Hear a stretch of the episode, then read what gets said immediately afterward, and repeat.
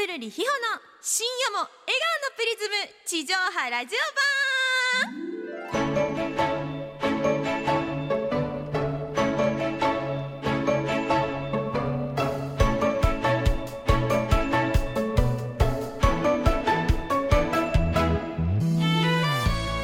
こんばんは。正統派アイドルグループ美獣のくるりひほです。この番組はライブ配信を通じてアイドルの夢を一緒に追いかけるアプリマシェバラで開催されたポッドキャストラジオ新番組声の広報やってます。パート2パーソナリティオーディションでグランプリを獲得してスタートしたポッドキャスト番組くるりひほの朝から笑顔のプリズムの地上波ラジオの特番になります。やったぜはいとうとう始まりました。こちらね地上波ラジオ版ということでね普段はポッドキャストの方でね私の朝から笑顔のプリズム第12話まであるんですけれどもねそちらあの配信しているんですけれどもなんと今回はラジオ日本での放送になります。やったー!はいとうとうですね。しかもですね私の大好きなハロプロさんの番組の後ということでね多分ねあのこのままねあの聞いてくださってるハロプロファンの方もいらっしゃると思うんですけれどもね皆さん大丈夫です。ハロプロコーナーあります。ぜひ聞いてください。よろしくお願いします。めっちゃ緊張するけど愛をいっぱい届けられるようにいっぱい話しますのでぜひぜひよろしくお願いします。はいいつもは月曜の朝に配信していますが今日は深夜の放送になるので番組タイトルが深夜も笑顔のプリズムになっています。はい普段ね私深夜は結構最近起きてるタイプなんですよ。ライブ遅い時間とか結構あるのでそのままなんか他の配信アプリで配信したりファンの方にお礼言ったりってしてたらもうちょっとなんかいつも夜遅くなっちゃうので多分この2月25日の25時からっていうのも絶対起きてるはずなんですよ。日曜の夜ですよ。起きてます起きてます。ただねあの皆さんは多分これ聞いてる時はあのお仕事の前日ですね。月曜日憂鬱な月曜日の前日だと思うんですけれどもね。あのそんなね月曜日がルンルンになるようにこのラジオもね笑顔を届けられるように頑張っていきたいと思いますので皆さん最後までぜひぜひ楽しんで聞いてってください。はい。そしてですねそんな私美獣のくるりひほですがアイドルグループ美獣というあのグループで活動しているんですけれどもアイドルになったやっぱ要因っていうか原因っていうかそういうのはさっきもお話しした通りハルプロさんなんですよ。はい幼稚園の時にちょうどね守護キャラっていうアニメの番組がありましてそれの主題歌をやっていたのがボーノさんだったり守護キャラエクさんっていう方々だったんですけどその時はねハロプロさんとかよく分かってなかったので知らなかったんですけど高校生になってあの見返してみたらあのもう見事にドハマりしてしまいましてすごく見あさってましたねモーニング娘。さんだったりボーノさんスマイレージさんもうもうもうもう昔今から昔までずっと見返してもどっぷり使ってしまいやっぱりハロプロさんのあのライブの動画とか見てるとそういうのってやっぱりかっこよくてすごく魅力的で当時高校生だった私はそんなかっこいい存在にすごく憧れを抱き、まあ、今ではねアイドルグループ美獣として活動しているわけなんですけれどもはい。美獣はですねデビューして半年なんですけれども2023年6月の3日に福岡の PayPay ドームでデビューして今は23区のお祭りを回る23区ツアーだったり、えー、週末は対バンやワンマンイベントなどのねあのライブをねいっぱいいっぱいやっていますのでこれを聞いてる皆様にも出会う機会があると思います。よかったらねあの美獣のライブだったりそしてあの週末フライヤー配りもねよくやってますのでねそこでお会いできたら嬉しいなって思うんですけれども美獣は結構ねあのもうみんな根性でねあの頑張ってる子が多いのでマジであの応援してて楽しいと思います。ぜひぜひ YouTube の方でもね動画あったりするのでぜひ見てほしいんですけれどもそんなね美獣で活動している私くるりひほはもうなんといっても声もでかいし元気いっぱいだし笑顔を届けるアイドルとして活動しています。そしてこちらのねラジオの放送でも私の声に乗せて皆様に元気と笑顔を届けてまいりますのでぜひ最後までお楽しみください。ということで私のこといっぱい知ってもらいましたのでオープニングを笑顔で締めましょう。この番組のハッシュタグはなんですけれども普段のポッドキャストだとくるりの朝プリでやっているんですけれども本日特番ということで深夜も笑顔のプリズムから取ってくるりの夜プリに統一したいと思います。皆様ぜひぜひリアルタイムでもねあのハッシュタグつけていっぱい感想くださると嬉しいなって思うのでいっぱいいっぱいツイッターしてください。今は X です。すいません。X でツイートしてポストしてください。よろしくお願いします。それでは深夜も笑顔になりましょう。美獣くるりひほの深夜も笑顔のプリズム。地上波ラジオ版。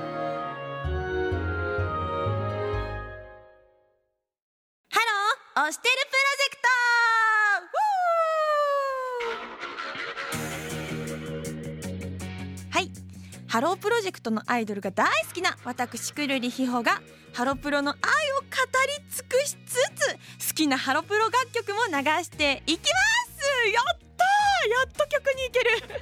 はいポッドキャストだとねあの楽曲出すのは NG だったのでこうやってね地上波ラジオだとなんということでしょう好きな楽曲もねいっぱい紹介できるということでちょっとね今日一番楽しみなあのコーナーでした。ここここ本当に楽しみ。やったやっとです。ということでねあのね地上波版では初なのでね改めて私のハロプロの推しについてご紹介したいと思います。はい、えー、私はまあもともとその守護キャラから入った身なのでスマイレージさんだったりボーノさんだったりっていうもう昔の方々すごく大好きなんですけどもあの現在はですね椿ファクトリーのヨフルノちゃんというね方にドハマりしてしまい彼女の魅力まあ今結構その新メンバーが入って彼女は先輩になったわけなんですよ。はい、だけどその前まではもう最年少で自由奔放にやってましてただ最年少なんですけれどもすごく歌がうまくて魂がこもっててあのそんなね彼女のね歌声に私は惹かれてしまったわけなんですけれどもそうですね。最近はその先輩になったということでねもっともっときっと成長があの見て楽しめると思うので本当にあのヨフルノちゃんへの愛がどんどんどんどん高まりつつあるんですけれども。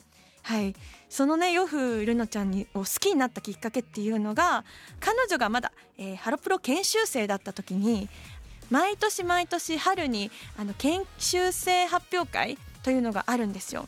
そこで、えー、彼女が歌ったあの歌っていうのがすごく心に響くようなのびのびとした歌でもうそれを聞いて私はこの子を応援したいなって思ったぐらいな子なので本当に本当に歌が素敵なんですよね。やっぱ歌がいい子っていいですよね。もう本当にうん。だから私も歌頑張りたいなって思ってるんですけれども。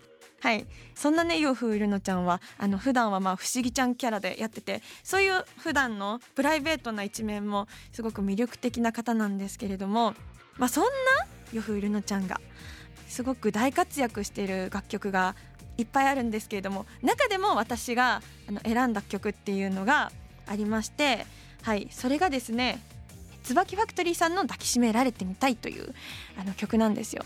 ま今からね曲流してもらうんですけれどもねあの配信されている当時は、えー、まだ彼女は入ってはいないんですけれども、はい、ただすごく楽曲としてはいい曲なのでねぜひ聴いてみてほしいなって思います。それでは聞いていただきましょう。椿ファクトリーさんで抱きしめられてみたい。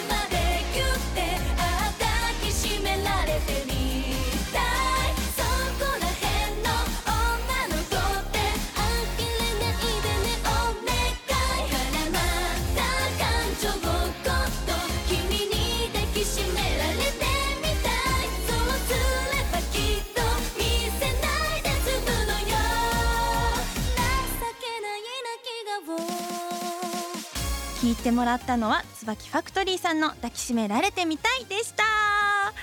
はい。この曲はね私は椿ファクトリーさんの中で一番大好きな曲なんですけれども歌い出しが今は夜風ルノちゃんなんですよ。はい。もうそこでぐっと掴まれてしまうんですよね。だしこの曲のいいところはちょっとストーリー性がねあるんですよすごく。ちょっと片思いっていうかちょっと失恋みたいなあの楽曲なんですけれども、まあ、最初聴いてる時はすごくなんかなんだろうちょっといじらしい感じのあの歌詞なんですけれども最後まで聞くとあそういう展開だったんだっていうような歌詞になってるのでこれはちょっと歌詞にいっぱいあの注目してもらいたいなって思います。椿ファクトリーさんで抱きしめられてみたいでした。はいそして続いての曲に参りましょう。モーニング娘。ワンセブンでロマンスに目覚める妄想女子の歌。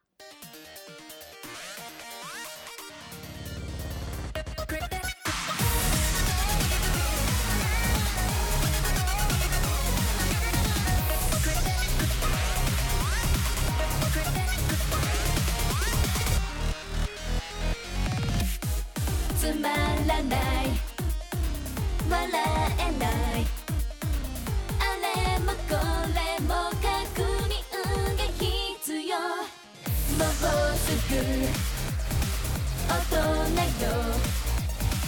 恋をするのに書類がいるのもっと目立ちたいもっと騒ぎたいもっと主張したいもっともっともっとほら私地味になってゆくわ世界を見渡すけど日本ってやっぱりすごくないダイエットするよりも中身鍛えて。ぐちぐち言えなじ違うことに使わねば。抱きしめた後に口づけて。逃げるからその後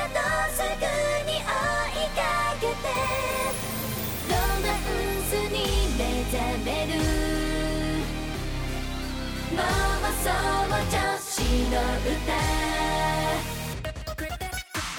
はいただいま聴いていただいた曲はモーニング娘。ワンセブンでロマンスに目覚める妄想女子の歌でしたはいこの曲のね私の見どころはサビの、えー元モーニング娘。さんの佐藤正樹さんの抱きしめた後に口づけてのサビの部分です。すごく彼女があの自由奔放に表現してるところが好きですしあのあとあの佐藤正樹さんはすごくそのリズム感っていうのに結構忠実に研究してやってる方なのでその特にこの楽曲はリズム感がとても大事な曲になるのでそれを聴いているとめっちゃノリノリになれるんですよね。ずったったずったったずったったっていうこのねリズム感があのすごく楽しいですしあと歌詞がとっても可愛いので私結構元気出す時にこれをよく聞いてますね。はい。とても乙女チックな曲になっておりますので皆さんも聞いてみてください。はい。続いての曲いきたいと思います。続いては BEYOOOOONDS さんで英雄笑ってショパン先輩です。どうぞ。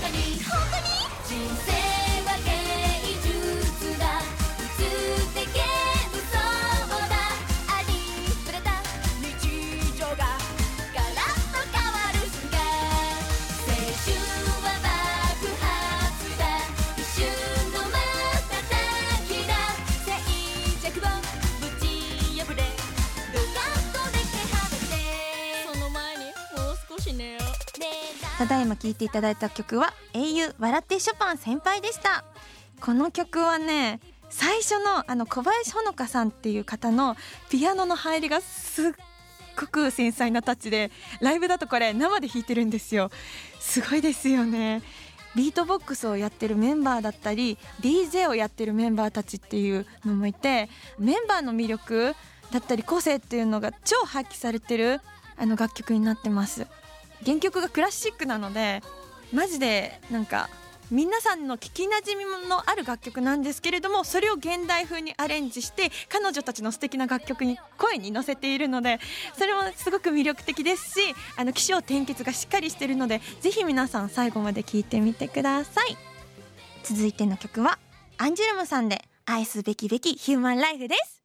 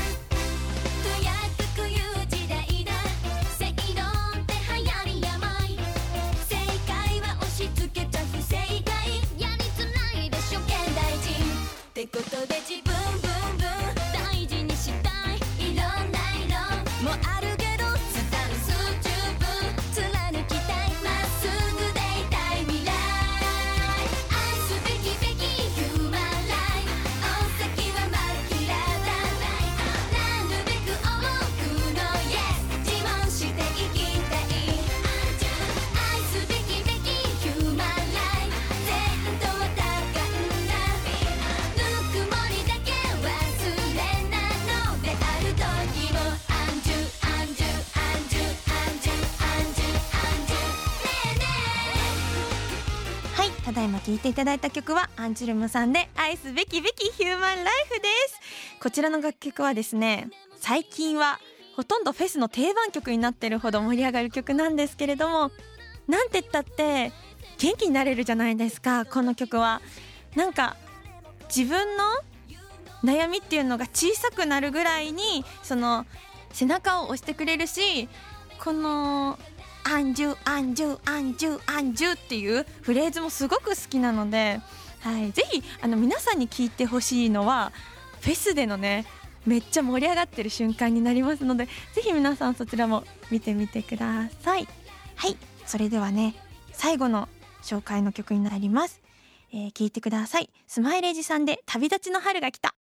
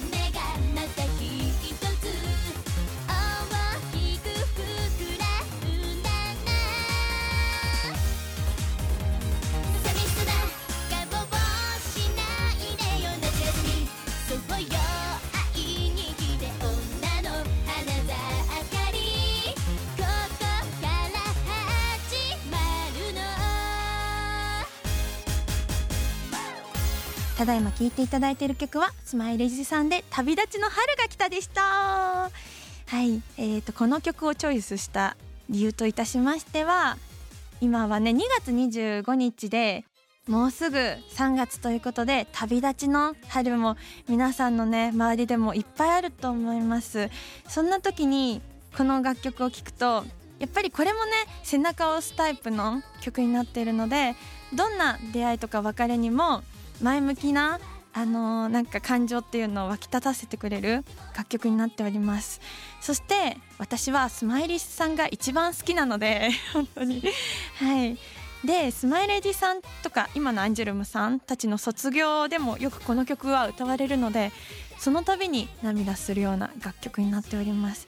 しかもつんくさんがあの楽曲制作した曲なのですごくつんくさんのなんか魂っていうかつんく節っていうのが込められた楽曲になっているのでぜひ皆さん3月いっぱい聴いてみてはいかがでしょうか。はい。ということでねハロー推してるプロジェクト地上波版でしたが私はねこうやって楽曲の良さについていっぱい語り尽くせたのがマジで幸せでした。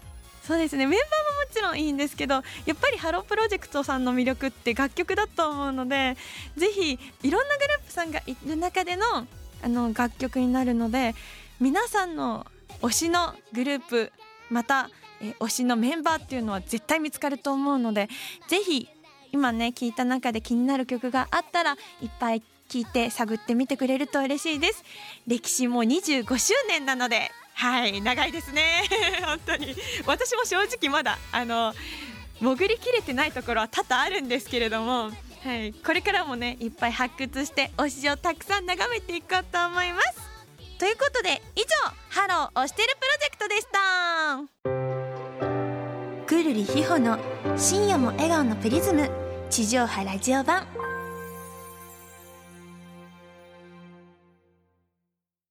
テーマは牛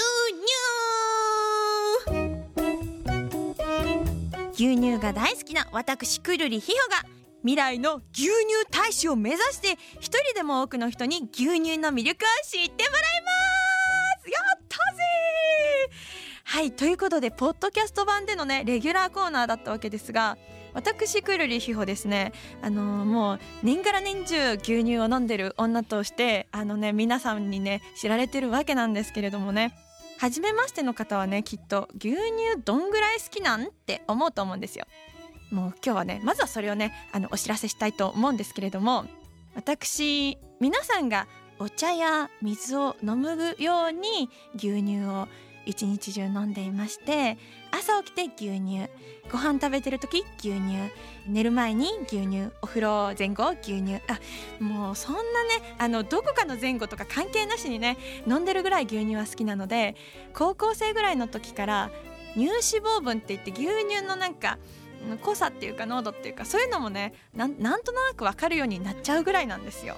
はい、おすすめは3.6以上ぐらいですね。はい、特に冬になるとあの牛さんたち超えてあの濃密な牛乳が飲めると思うので冬に飲むね牛乳も美味しいです。ただ夏の牛乳もねさっぱりしてて美味しいのでぜひ皆さんもう季節問わずいっぱい飲んでみるといいと思います。そんなところでねなんと本日はえーっとね目の前に牛乳があるんですけれども今回はねあのそちらのね牛乳や食材を使って牛乳に関したコーナーをいくつかやっていこうと思います、えーまずは牛乳に合う食べ物は？イエーイ！はい私くるりひょうが牛乳好きらしく、えー牛乳に合う食べ物を紹介していこうと思います。はいここにね目の前にありますのはまず、えーポテトチップスコンソメパンチ。いや合います。ごめんなさい。知ってます。合います。合います。これは合わないわけない。しょっぱいのと牛乳はね合うんですよ。これはそういう法則になっておりますね。そして番号2番目はこちらです。バタークッキー。クッキーはねあの水分量がね結構足りないのでそういうものと牛乳はね相性抜群。いいですね。知ってます？私もこれ。ということで3つ目こちら。豆乳ケーキドーナツ。わドーナつは罪ですよちょっと。合わないわけないじゃないですか。え皆さんミスタードーナツ行ったら飲み物何選びますか？牛乳ですよね。わかります。まそれぐらいねあの牛乳と相性バッチそうなねあの感じな3つが揃っておりますがちょっと食べる前にね私の予想いいですかね。個人的にはやっぱりあのドーナツってスポンジ系？スポンジ系って結構牛乳と相性バッチリなんですよ。だから多分ドーナツかなっていう予想を立ててねあの一つ目のこのポテトチップスから食していこうと思います。あれこれバリってやっちゃっても大丈夫なんですか？あ大丈夫ですか？あめっちゃ音入る。めっちゃ音よいしょ。ああこれおー。よし。はい。じゃあこちらのねあの目の前に美味しい牛乳さんがいらっしゃいますのでね美味しい牛乳とともに、えーいただきたいと思います。一つ目。ポテトチップスコンソメパンチいただきます。の前にまずあの牛乳でお口直しをしてから。あー美味しい。美味しい。はい。そして、えーこちらね。一枚いただきたいと思います。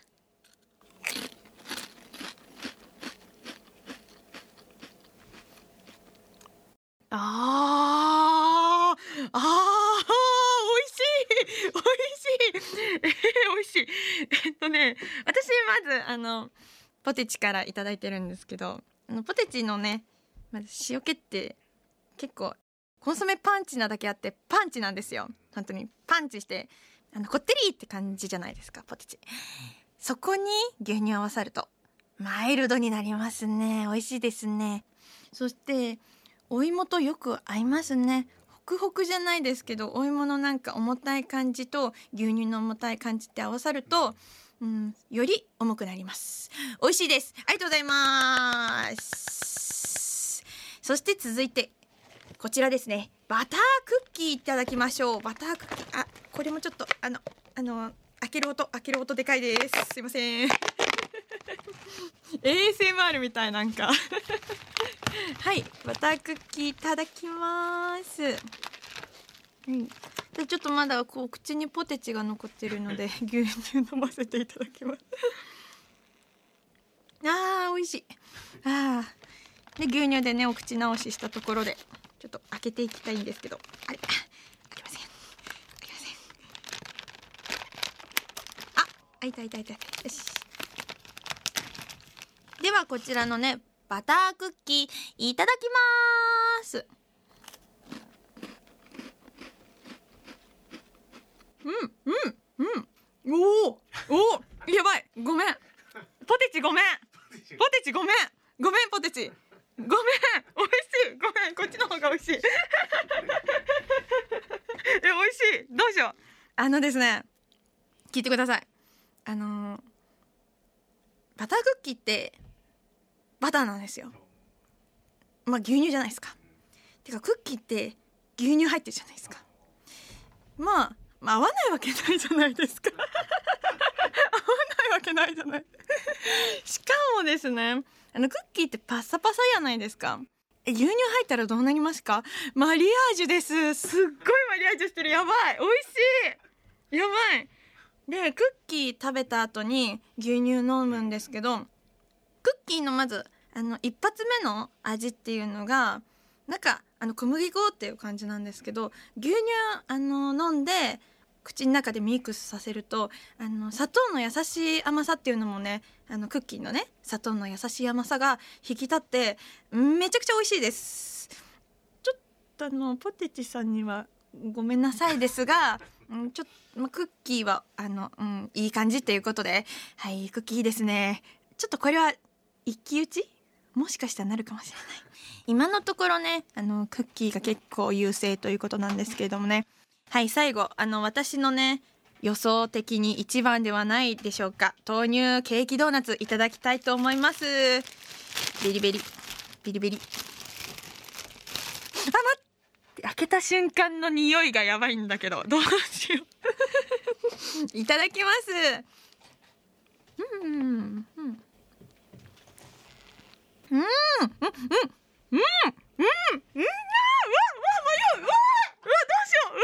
うわ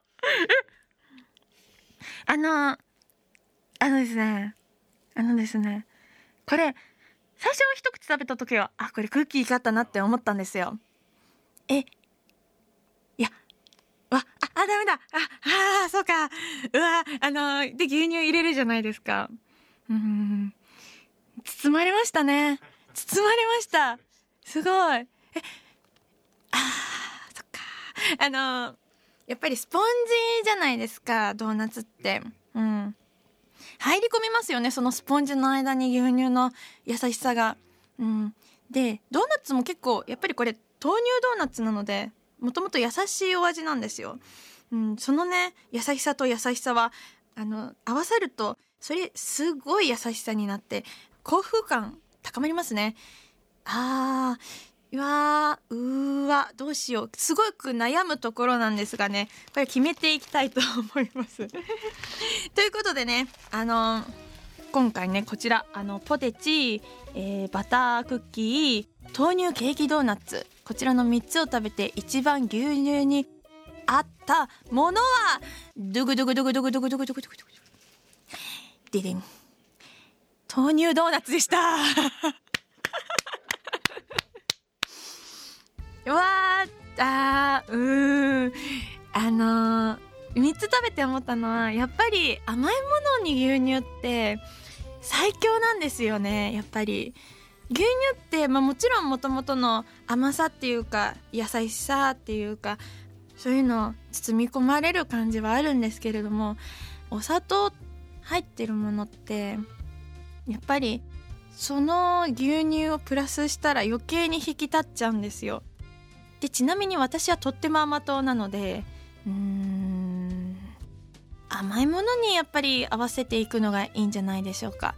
あでも全然ねあのポテチさんもねすごく美味しかったのであの皆さんねお好きなものと合わせて牛乳はいただいた方がいいと思います。いろいろ試してみてください。ただ私のおすすめとしては豆乳ドーナツ。マジで合いましたのでねあの朝食べるといいと思います。朝食べてエネルギーつけてあの会社行くととっても元気になれると思うのであのね今日寝て起きて朝ごはんは牛乳と豆乳ドーナツでぜひぜひよろしくお願いします。ということで、えー以上テーマは牛乳でした。すごい牛乳でここまでここまで食レポするとは。楽しい。美獣くるりひほの深夜も笑顔のプリズム。地上波ラジオ版。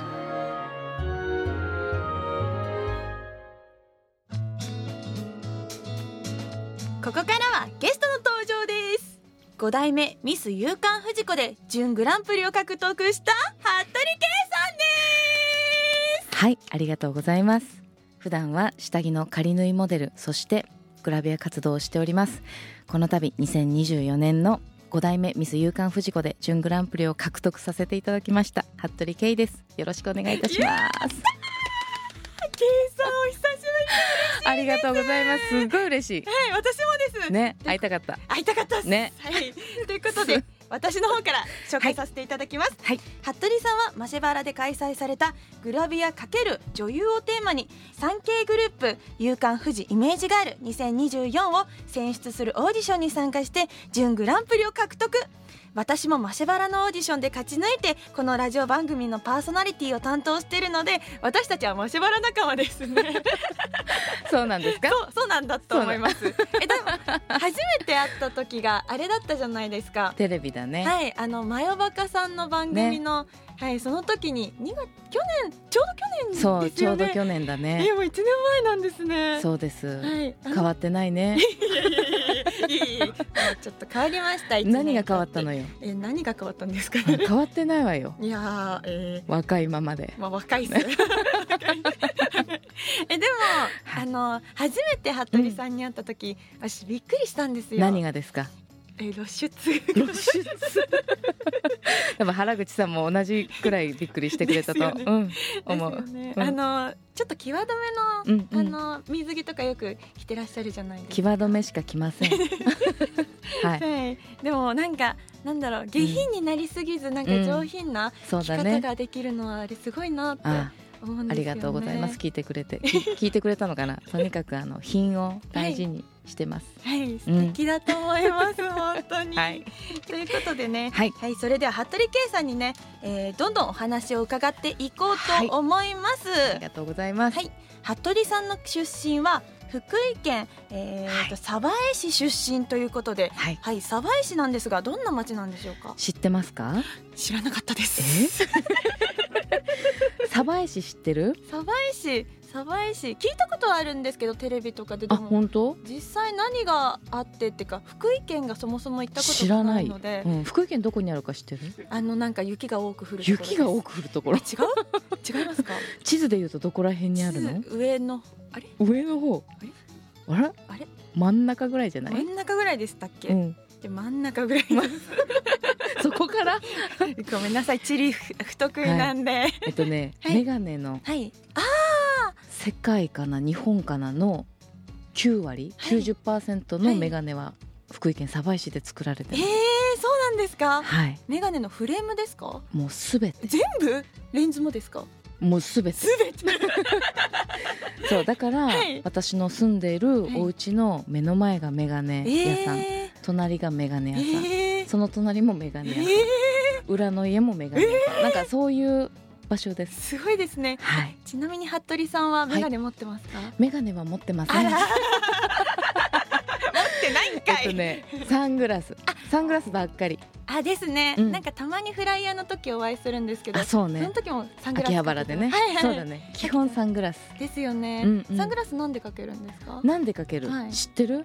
目から紫外線って入ってくるの。あー言いますねそうです。だからシミとかがはい。増える原因は目からの紫外線なのであ必ずサングラスつけてください、ーわかりました。わ、はい、かりました。海外のね、はい。あの日光のすごいところの人たちは必ずつけるつけからてますよね。そうそうそう。日本人はそんなにつけませんもんね。まあもうでもね時代が変わってきてほら気候も何気温も上がってきて、そうですよね。日光もね。うん。前よりもやっぱり日差しは強めになっているので。なので日本も絶対かけた方がいいですじゃないともう将来シミがすごいことになる なるから。そうですね。はい。綺麗なお肌を保つためにもそうですね。サングラスは大事ですね、サ本当に。バエサバエさんね。サバイさん。わかった？了解です。サバイ氏サバイ氏 了解です。そうそうそう。ということであの福井県のはい。あと、グルメとかなんかおすすめありますか？グルメ。グルメです。何が好き？食べ物。えー、肉とか魚は大好きなんですけれども。いいね、はい。お魚はもうあのお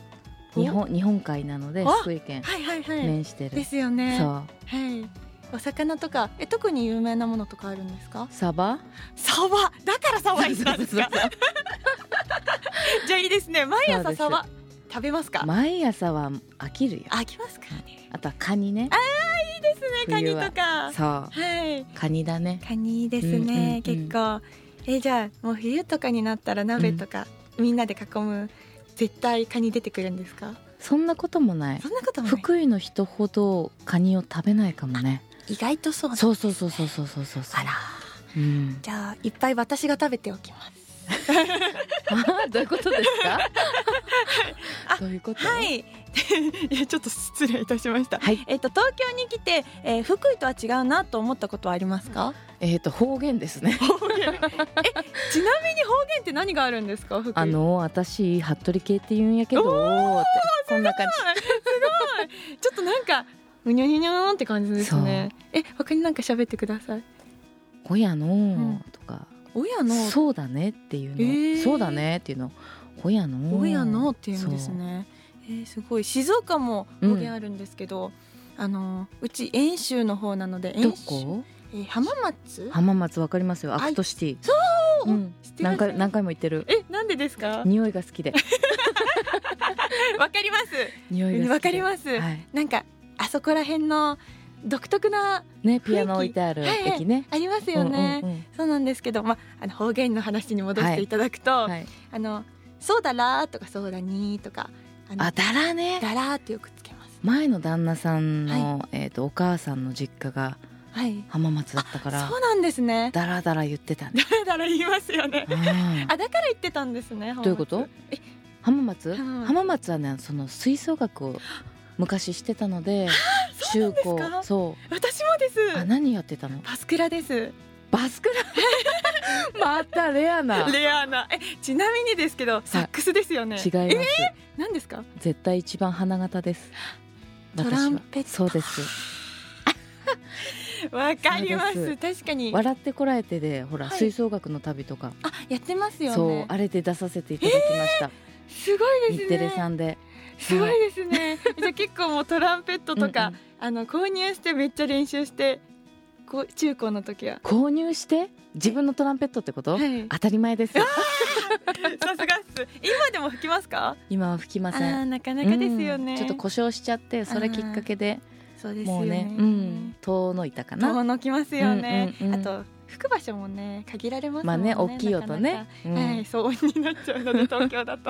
バスクラリネット。そうなんですよ。バスクラかすごいバスねクラだったんですけどやっぱりぽくないね僕え何だと思いますか？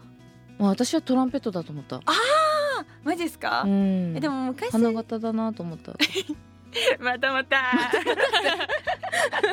またまたバスクラって言ったらだってね縁の下んのそうですね。力持ちじゃん？まあ力持ちって感じだったんですけどなんかあの私がそのバスクラになった経緯って言ってもなんか本当にその時部員が少なくて、うんうん。春の大会があるんですけど、あるじゃないですか、うんうんコンクール？コンクール、うん。あるんですけどそれにとりあえず低音パートが少ないから、うん。なんか吹けないってなって、うん。たまたまバスクラ吹けちゃって、そこからずっとっていう形なので。老けちゃったならもう縁だねそうですね。れはもうご縁になっちゃったので、ね。もうやってないの？もうさすがにうん。さすがになんか楽器購入するにしてもお高いし。高いね。あれはねちょっとねそうなんですよ高いねバスクラはね。はい。トランペット安いからね。そうなんですよね、うん。なかなか。えでもいいものは高いですからねそうね。普通に。コンクール用となるとそれなりにそうね。してたと思います、やっぱり、うんうんうん。うんえトランペットになった経緯とかあるんですか？え言うの？ダメですか？もともと打楽器が良かったの。あーねドラムとか。わかります。かっこいいですよね。私音楽でリズムが好きだからダンスもしてて リズムが好きなのよ。だから打楽器が良かったんだけどまあ身長もあるし体大きかったから、ユーフォニウム UFO はい。やれと言われて、えでも絶対嫌だったのそんなあのー花形が目立つのがいいから、はい。だからわざとユーフォニウム吹けないふりしたの。それでトランペットなら吹けますって先生に言って見せてあじゃあトランペット行きなって言われて。ちょっと内緒の話なんだけどね。まああのまあまあまあ時効なんで 全然時効なんで大丈夫です、それでトランペットを獲得しまして。えすごい。で二十歳まであのプロとしてそう最後はプロとしてトランペッターやってた。すごいですね。はい。かっこいい。そうです。でトランペットになるための努力がすごかったですね。ひそうだね。そう。でもやっぱりなった後ははい。人の10倍練習したね、うん朝早く行って朝練昼練すごい。夜も最後まで。あー。そう鬼の鬼の練習マあ。ーですよね。吹奏楽ってやっぱ、ン、あの時間かけた分だけねやっぱり音色に響くので、うん。えーでも K さんのそういう努力家な一面が今日伺えてすごく嬉しいです。もう努力しすぎはでもね体とか壊しちゃうから、そうですね。本当にある程度がいいよって学んだ。トランペットで学びました私は。素晴らしいと思います。はい、そんなね K さんなんですけれども、はあの私はいろいろお聞きしたいことがございまして、なんかもう人生経験たくさん豊富じゃないですか。そんなことないですいよやいやいやいやいやいやいやいやいやいやいやいやいやいやでも知ってますよ私だってあのー夏にあのー覚えてますかね何マヨバカ10周年のトークショーいいたねましたよでもいたねヒホだったね。そうなんですよ。でもその時影薄かったのはあの服部さんのお話がすごくちょっと衝撃的すぎいてやもう今リアルタイムで話さない方がいいですよね。そんなことない、話さない方がいいんですけど、うん。何衝撃的なこと言ったっけ？なんか衝撃的なこと言ってた気はしますよ。まあそ熱れは。愛のなんか。なんかうーん。もうそんなの聞いてはああとても人生経験がご豊富な方なんだなって思ったので今日はそんな K さんにお聞きしたいんですけですか？その振り。あのですね、はい。あのやっぱりこういう、うん。私はアイドル活動をしているわけで、うん。やっぱりファンの方特にやっぱり女性アイドルは男性ファンの方そうだね。ね。そうですね。そういう方々とのうん。やっぱコミュニケーションっていうのが大事になってくるじゃないですか。うんうんうん。うん。ですがあのそういうそのファンの方一人一人の心をつかむような、うん。なんかフレーズだったり、フレーズ、うん、言葉だったり言葉。なんか仕草だったりなんかなん何かあるんですかねそういうのって。うんもう一人一人をはい、観察するじゃないけど、はい、一人一人分けるよねなんか言葉遣いも全てにおいて。あそう。あその人に合わせて合わせてというかこの人だったらこうだなっていう。あ全員に笑顔を向けるんじゃなくてはい。本当にねあの下心満載の人には はい。し笑顔じゃないのよ。なんもうしっとりしてた方がずっとついてきてくれる。えー、首をかしげてくねってしてた方が、はい。そう。言ってしまうと、あの黙ってる方がついてきてくれるあの黙ってるというか喋らない口を開かない方が、開かない？はい。えー、ありなんですか？あ りなんですか？まあ、グラビアだからね。あーまあまあそうそうそうそう。そこは多少違うことあると思いますそうだね、そういう陰と陽をうんうん。使い分けるっていうことですかね、陰と陽を使い分ける。なんだろ陰と陽だけじゃないよね。うはい。そして、だけじゃない。うん、例えば？例えば。例え例えば 陰と陽陰と陽だけじゃないよね、はい。なんかその中間ってあるじゃん。あー。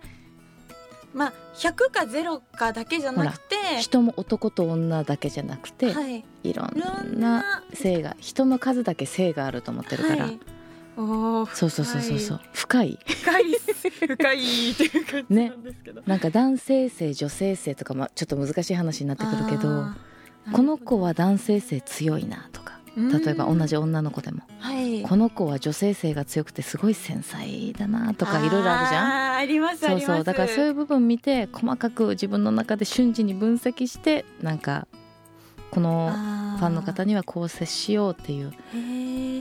人間それぞれの人間性を細かく、えー普段の会話だったり配信とかだったり、あとツイッターだったりでうんうんうん。見てって、えーそこに、えー自分が合わせて、うんうん。なんかあの喜びそうなことだったり、うんうんうん。ついて言ってくれそうな言葉だったりってそうねいうのをあんまり公には言わない方がいいのかもしれないけれどファンの人が聞いてるから。じゃあ例えば、うん。私が K さんのファンだったらどんな対応してくれますか？どういう対応？でもね、はい。あの姉御肌で接すると思う「秘宝行くよ」って。絶あなただったらね。えすご女の人だったはら基本、はい。年下の女の子だったらい。基本姉御肌で、あーそうですね、うん。私もあのメンバーにメンバーの中では5人の中でうん。2番目なんですけど、年が、はい、うん、上から、はい、上から2番目なんですけれども、うんうん。やっぱ一番上の子に慕ってうんうん。いく感じを傾向がすごくあるのであそうなの？そうなんですよ。なんかあなたが引っ張ってるように私感じてた。あらー。あら。嬉しいですがあのやっぱりあの年上に甘えたくなる傾向が結構自分はあるので、なんでけきょう兄弟は何人？あ二人でうん。上が兄ですね、あじゃあお兄ちゃんだからだね、はいそうですね。ついていきたいんだね。ついていきたくなるタイプなのでうん私 K さんがいたらついていきたくなりあますね。もうはい。はい。私姉なので 基本年下の子とあご飯行こっかって。あしたくなっちゃうね。なるほど。うん。確かに捨てそう。捨てそう。でもね強引にはしないあうんー優しさじが、時間あるの？って。あまだ。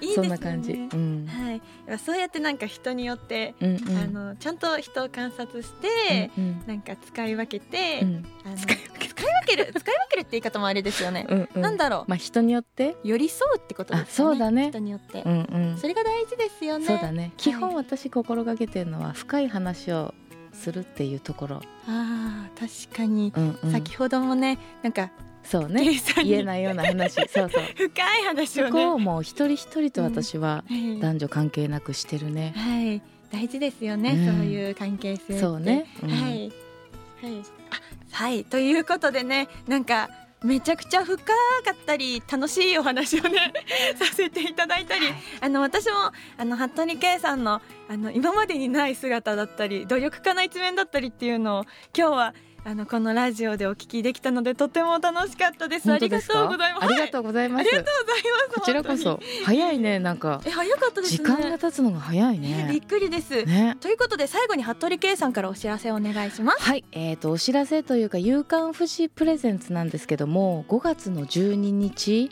えー、と KT ゼップ横浜だったかな、はいゼップで、えー横浜のゼップで「危ないでか」2人のね柴田恭平さんと舘ひろしさんのはい「あの危ないでか」の新しい映画がこれから公開されるんですけどそれのはい。それにかけて「えー、と夕刊富士プレゼンツで」えー、とフィルムコンサートというものを5月12日にしますので、はい。横浜のゼップで、はい。ぜひ、えーチケットをお買い求めになって来てください。はい。私たちももしかしたらあのーすごい格好でいるかもしれません。はい、おー皆さん見れますよ。上品はい。で素晴らしい服部さんのお姿が。ぜひしい。はい。詳しくは服部圭さんの SNS などをご覧ください、ということでゲストは夕刊フジコ準グランプリの服部圭さんでした、はい。ありがとうございます。がとう楽しかった。今日本当にありがとうございます。はい。またねぜひお会いできたら嬉しいので、はい、まよろしくお願い。しますた会います。会いましょう、はい。会います。会います ということでここで曲を聴いてもらいましょう。はい。えー、ビジューの楽曲はですね今オリジナル曲が4曲あるんですけれどもその中のあの2曲「あの光れドローイングフューチャー」という曲はデビューの時ペイペイドームであのやった楽曲になっておりまして特に「ドローイングフューチャー」という曲は ABEX のサウンドを作ったチームハルさんという方に、えー楽曲提供していただきました、えー歌詞もすごく背中を押してくれる歌詞ですしあと爽やかな、えーサウンドも皆さんお楽しみいただけると思います。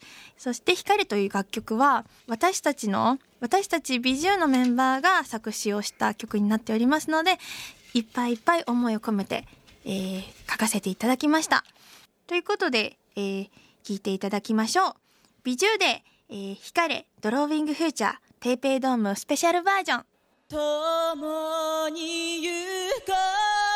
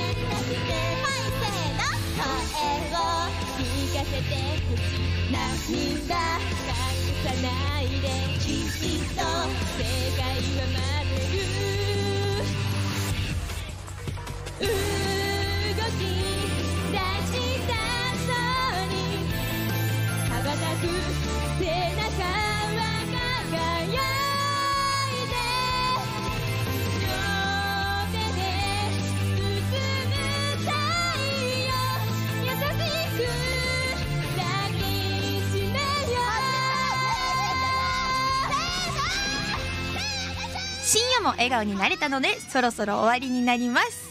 はい地上波特番という形でね結構あのー、コーナーも自由に自由度が増してなんか食レポめちゃくちゃやらされたり。やばいっすよ本当に。もう口の中今すっごいことになってます。はいでもね結構楽しんでやらせてもらいましたしあとね大好きなハロプロさんについてもいっぱいお話できたのでねすごく楽しかったです。皆さんぜひぜひ、えーここれからねゆっくりお休みなさって明日の朝、えー笑顔でね学校だったりお仕事に行けるようにエールを送ります。頑張れはい最後に美獣からのお知らせです。3月3日に渋谷のダイブで私たち対バンライブに出演させていただきます。ぜひぜひ詳しくは公式 X をチェックしてみてください。よろしくお願いします。そして今日の地上波ラジオ版美獣くるりひほの深夜も笑顔のプリズムはスマホやパソコンのアプリラジコを使うと1週間聞くことができますのでもう一度聞きたい方家族や友達に共有したい方笑顔になりたい方は SNS に「ハッシュタグくるりの夜プリ」をつけながらぜひ発信していただけると嬉しいです。いっぱい聞いてみてください。それでは地上波ラジオでの活動は終了です。大きな声で笑顔に喋っていたのは正統派アイドルグループ美女のくるりひほでした。また月曜の朝にバイバーイ。